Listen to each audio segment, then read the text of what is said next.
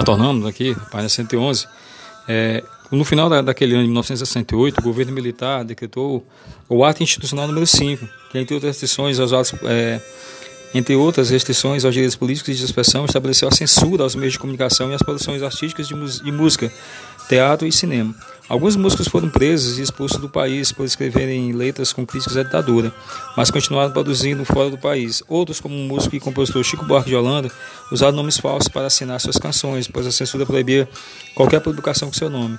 Naquele momento, a juventude se afirmou como um grupo protagonismo, protagonista e ativo, capaz de promover transformações na vida coletiva por meio de manifestações, atitudes, especialmente por meio da arte. A gente viu aí a gente vai para a página 113, tem a apresentação aí de uma mocinha sentada. Essa mocinha sentada é, é nada mais, nada menos que Nina Simone. O nome verdadeiro da Nina Simone é Eunice Kathleen Waymon. Waymon. Eunice Kathleen Waymon é o nome da música musicista de quem fale, falamos aqui. Ela nasceu em 21 de fevereiro de 1933, na cidade de Tryon, na Carolina do Norte, Estados Unidos. Filha de é, Mary Kay Waymon empregada doméstica e ministra de uma igreja metodista, e de John D. Wayman, marceneiro e autônomo na área de limpeza a seco. Na imagem assim, ela está com 8 anos de idade.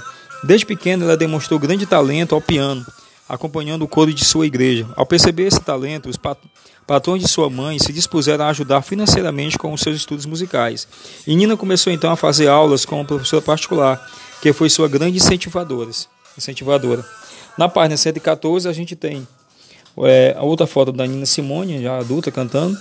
Com aproximadamente 11 anos de idade, realizou seu primeiro recital. Na época, ainda vigoravam oficialmente alguns, em alguns estados políticas segregacionais. E durante o recital, seus pais negros tiveram de ceder os lugares onde estavam sentados a pessoas brancas. Nina então disse que só voltaria a tocar se seus pais voltassem à primeira fila. Ela se manifestava naquele momento, ela, ela já manifestava naquele momento uma postura crítica e combativa em relação às desigualdades entre negros e brancos que marcaria sua carreira.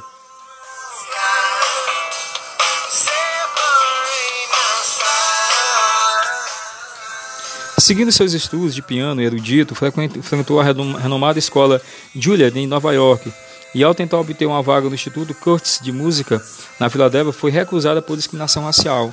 Isso abalou, abalou suas expectativas de ser a primeira pianista clássica negra dos Estados Unidos, mas não a impediu de continuar tocando e cantando.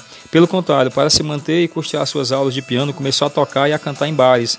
Foi a partir de então que se tornou conhecido como pianista e cantora de jazz, com o nome artístico que escolheu, Nina Simone.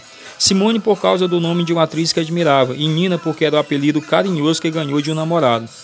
Após o assassinato de um ativista político negro e dias depois de quatro crianças negras serem mortas em um atentado racista a uma igreja, o sentimento de Nina Simone sobre o que era ser mulher, ne mulher negra em seu país mudou definitivamente. Sua música não tinha mais como ser a mesma.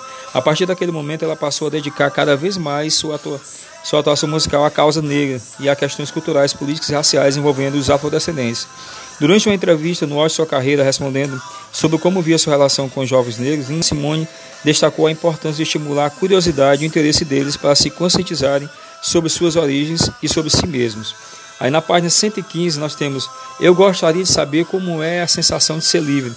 É, essa música cantada por Nina Simone e eu irei já daqui a pouco colocar um, o vídeo dessa música para vocês ouvirem, tá?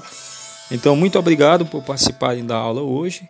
Eu, professor Luciano, deixa aqui um abraço a todos vocês. É, vejam, escutem a música e na, na nossa próxima aula de, de arte nós estaremos retornando com pequenos exercícios do assunto do capítulo, desse capítulo que nós estamos estudando. Tá? Muito obrigado por participarem da aula e tchau, tchau e um abraço em todos. E um bom final de semana a cada um de vocês, que Deus proteja.